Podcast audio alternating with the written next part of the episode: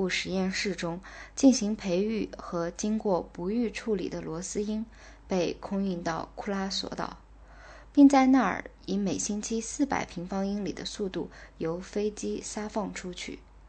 产在实验公羊身上的卵群数量几乎是马上就开始减少了，就像它们增多时一样快。仅仅在这种撒虫行动开始之后的七个星期内，所有产下的卵都变成不育性的了。很快就再也找不到不管是不育的或正常的卵群了。罗斯鹰确实已从库拉索岛上被根除了。这个库拉索岛美名远扬的成功实验，激发了佛罗里达州牲畜养育者们的愿望。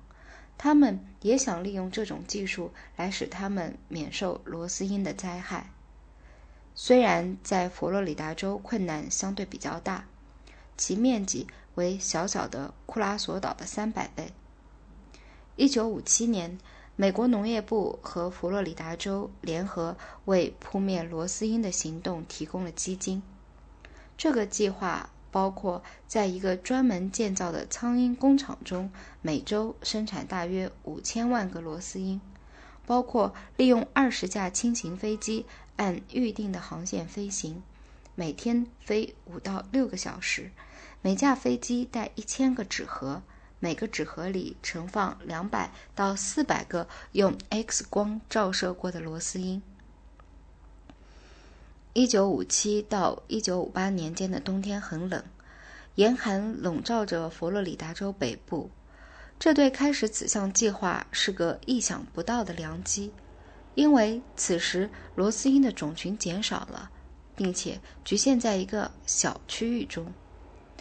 当时曾考虑需用十七个月时间来完成此项计划，要用人工养育三十五亿只罗斯鹰。将不能生育的飞鹰撒遍佛罗里达州及佐治亚和阿拉巴马地区。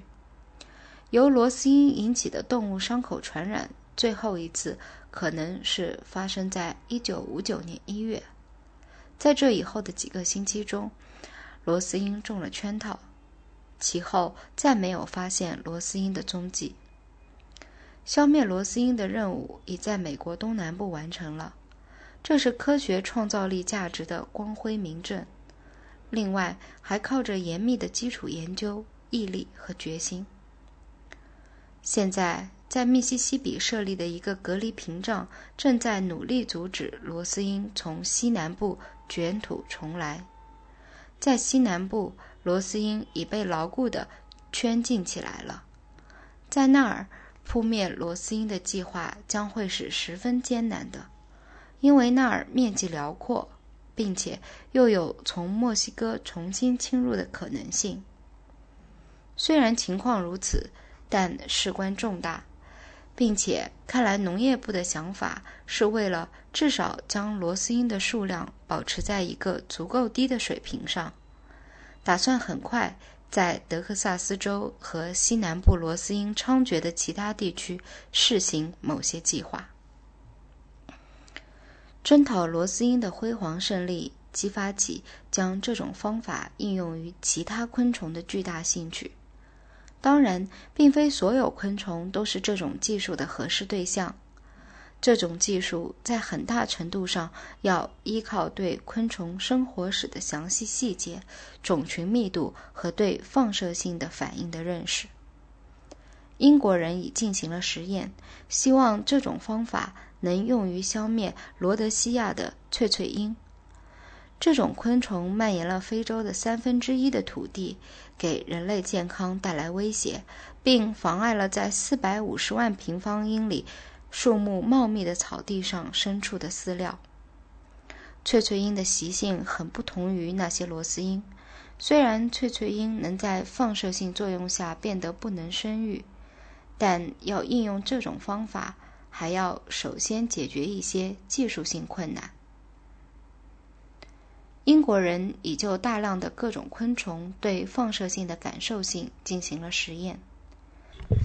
美国科学家已在夏威夷的室内实验，并在遥远的罗塔岛野外实验中，对西瓜樱和东方及地中海果樱做出了一些令人欢欣鼓舞的初步成果。对谷物穿孔虫和甘蔗穿孔虫也都进行了实验。存在着一种可能性，即具有医学重要性的昆虫也可能通过不育作用而得到控制。一位智利科学家已经指出，传播疟疾的蚊子逃过了杀虫剂的处理，仍在他的国家存在着。这时，只有撒放不育的雄蚊。才能提供消灭这种蚊子的毁灭性打击。用放射性实现不育的明显困难，已迫使人们去研究一种能达到同样结果的其他较容易的方法。现在已出现了一个对化学不育剂感兴趣的高潮。在佛罗里达州奥兰德的农业部实验室里工作的科学家。现在正采用将化学药物混入食物的方法，在实验室和一些野外实验中使佳音不育。一九六一年，在佛罗里达的吉斯岛的实验中，佳音的群体仅仅只用了五周时间就被消灭了。虽然从邻近岛屿飞来的佳音后来又在本地再次繁殖起来。但作为一个先导性的实验，这个实验还是成功的。农业部对这种方法的前景的激动是很容易被理解的。如我们所看到的，在第一个地方，佳音现在实际上已变得不受杀虫剂控制了。毫无疑问，需要一种控制昆虫的全新方法。用放射性来制造不育昆虫的问题之一是。这不仅需要人工培养昆虫，而且必须要撒放比野外昆虫数量更多的不育雄虫才行。这一点对螺丝鹰可以做到，因为它实际上并不是一种数量很庞大的昆虫。然而，对佳音来说，放出比原有佳音数量的两倍还要多的鹰子，可能会遭到激烈反对。虽然这一佳音数量的增多，仅仅是暂时的。与之相反，一种化学不育剂可以与昆虫饵料混合在一起，再被引进到佳音的自然环境中去。吃了这种药的昆虫就会变得不能生育。最后，这种不育的佳音占了优势，这种昆虫将通过产卵而不再存在。做化学物质不育效果的实验，要比做化学毒性的实验困难得多。要评价一种化学物质，得用三十天，虽然可以同时进行许多实验。在一九五八年四月和一九六一年十二月之间，在奥兰德实验室对几百种化学物质的可能的不育效果进行了筛选。看来农业部很高兴地在这中间发现了少量有苗头的化学物质。现在，农业部的其他实验室也正在继续研究这一问题，进行化学物质消灭马房苍蝇、蚊子、棉籽象鼻虫和各种果蝇的实验。所有这些目前还处于实验阶段。不过，在自从开始研究化学不育剂以来的短短几年中，这一工作已取得了很大进展。在理论上，它具有许多吸引人的特性。克里普林博士指出，有效的化学昆虫不育剂可能会很轻易地凌驾于最好的现有杀虫剂之上。谁能想象这一情况？一个有一百万只昆虫的群体，每过一代就增加五倍。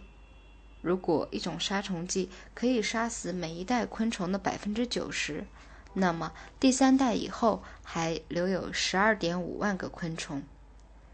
与之相比，一种引起百分之九十昆虫不育的化学物质，在第三代只可能留下一百二十五个昆虫。